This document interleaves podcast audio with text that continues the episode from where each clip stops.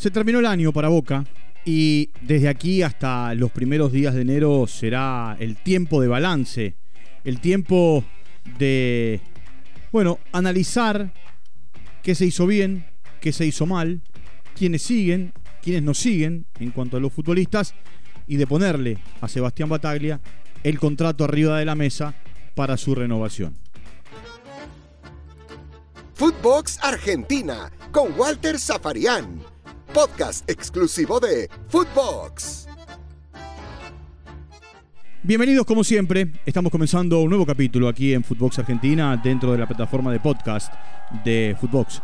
El de hoy es el episodio número 102. En Riyadh, Boca le ganó por penales al Barcelona. El partido terminó 1 a 1. El gol de Boca lo marcó Ceballos. Había marcado para Barcelona Ferran Jutlá. Y por penales, Boca terminó ganando 4 a 2. Por supuesto, eh, en el mundo Boca, tilde por la victoria sobre el Barcelona. Boca y Barcelona se han enfrentado muchas veces en eh, sobre todo en torneos que tienen que ver con, la, con el famoso eh, trofeo Joan Gamper, eh, en diferentes épocas, pero lo más importante es que para Boca se cierra el año. Boca cierra el año, campeón de la Copa Maradona, allá por enero de este 2021, mediados de enero.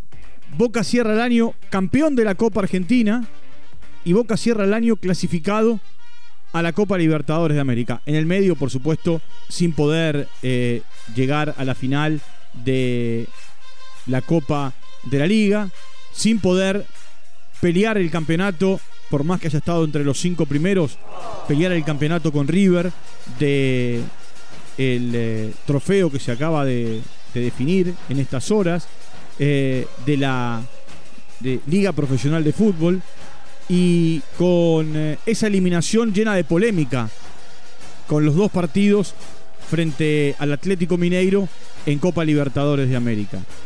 Por supuesto, allá por comienzos de año, la eliminación con Santos en aquel último partido en Brasil, donde Boca fue una sombra y el equipo brasileño lo pasó literalmente por arriba. A ver, Boca va a renovarle el contrato a Bataglia. O mejor dicho, Bataglia que tenía un contrato desde que asumió hace un par de meses hasta fin de año, va a extenderlo por todo el 2022. O por lo menos eso es lo que le van a ofrecer, desde o le ofrecieron en realidad desde la dirigencia de Boca.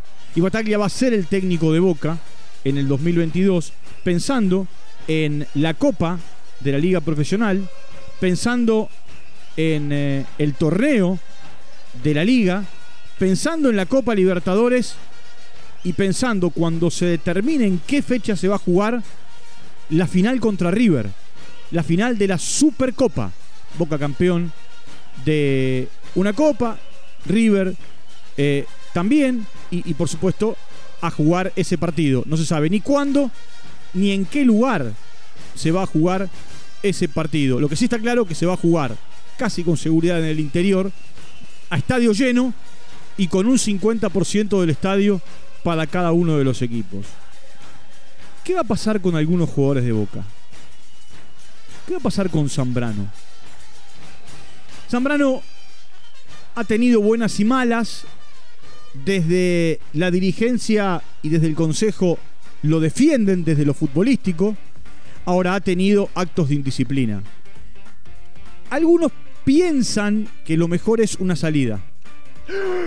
Y una salida podría ser la vuelta al fútbol peruano, teniendo en cuenta que Zambrano es parte del seleccionado que dirige Ricardo Areca y que el que viene es un año de mundial. ¿Qué va a pasar con Cardona en Boca? Cardona jugó un rato contra Barcelona y da toda la sensación que jugó sus últimos minutos con la camiseta de Boca. En esta segunda etapa, en este segundo periodo, eh, dentro de lo que es el, eh, a ver, el tiempo de Cardona jugando en Boca. Boca el 30 de noviembre debió hacer uso de la opción y no hizo uso de la opción. Eh, buscan un nuevo préstamo, pero a partir de algunas situaciones que se dieron, eh, da la sensación que no. Aunque cuando lo, escuchó, lo escuchamos, en realidad lo escucho yo hablar a Riquelme, o, o a Cassini, o a Bermúdez, o al mismo Delgado de Cardona, hablan maravillas. Bueno, habrá que ver cómo ese paquete que está cerrado, cuando digo cerrado es porque no pudo haber un nuevo préstamo, se termina negociando. Lo cierto es que a partir del primero de enero, cuando arranque el nuevo año, y del 3 o 4 de enero, cuando Boca vuelva a los trabajos de pretemporada, Cardona no va a estar. Boca debe resolver qué va a pasar con los contratos de Pavón, de Salvio, que vencen a mitad del año que viene, si le, les ofrece renovación. Da toda la sensación que sí, el tema es saber qué va a hacer eh, Pavón. Salvio ya dijo públicamente que él quiere quedarse y que quiere jugar en, eh, en Boca un tiempo más. Por supuesto, también, ¿qué otros jugadores se van a ir? Van a volver a Boca Walter Bow, que está en eh, defensa. Va a volver a Boca Guanchope Ávila, que viene de jugar en dos equipos en la MLS. Va a volver a Boca Mateo Retegui, que hoy está en eh, Talleres de Córdoba, después de haber pasado también una temporada en Estudiantes de La Plata. Va a volver a Boca Gastón Ávila, que ha tenido un muy buen año en Rosario Central. Tres de estos cuatro son centrodelanteros, Retegui, Bow y Ávila, por más que Bow haya jugado este último tiempo como acompañante de punta, y Ávila es defensor central. ¿Qué va a pasar con algunos jugadores que llegaron a Boca a comienzos de este año? Orsini, que ha jugado poco. ¿Qué va a pasar con, eh, con Briasco? Que en un momento lo, lo usaban como número 9 y él juega por afuera. Por otro lado, por otro lado, en Boca algunos piensan que Ángel Romero, el exjugador de Corinthians y, de San Lorenzo, puede ser un buen refuerzo. Eh, pero para eso hay que negociar. El jugador es libre. Eso tiene también a favor Boca, que negocia directamente con el representante del futbolista y con el propio futbolista. Y también de qué manera Boca va a reemplazar o va a reforzarse en realidad, más que reemplazar, a la gran cantidad de jugadores que tiene suspendidos para por lo menos toda la primera fase de la Copa Libertadores. Hay jugadores que tienen cuatro fechas de suspensión, hay algunos que tienen cinco, otros que tienen seis. Y entre los jugadores suspendidos están los dos centrales, los titulares, Izquierdos y Marcos Rojo, que aparte son capitán y subcapitán de este Boca. Por otro lado, a ver, en silencio Bataglia agarró al equipo antepenúltimo, lo terminó metiendo entre los cinco primeros del el campeonato y, y también de la general. Cuando le preguntaban a Bataglia, decía que el objetivo era meterlo en la Libertadores y por supuesto también ganar la Copa Argentina. Se metió en la Copa, en la Copa Libertadores por eh, todo lo que hizo con eh, eh, esos partidos de Copa Argentina, pero también, pero también, Boca ha tenido, Boca tenido una mejoría, una mejoría eh, desde lo futbolístico.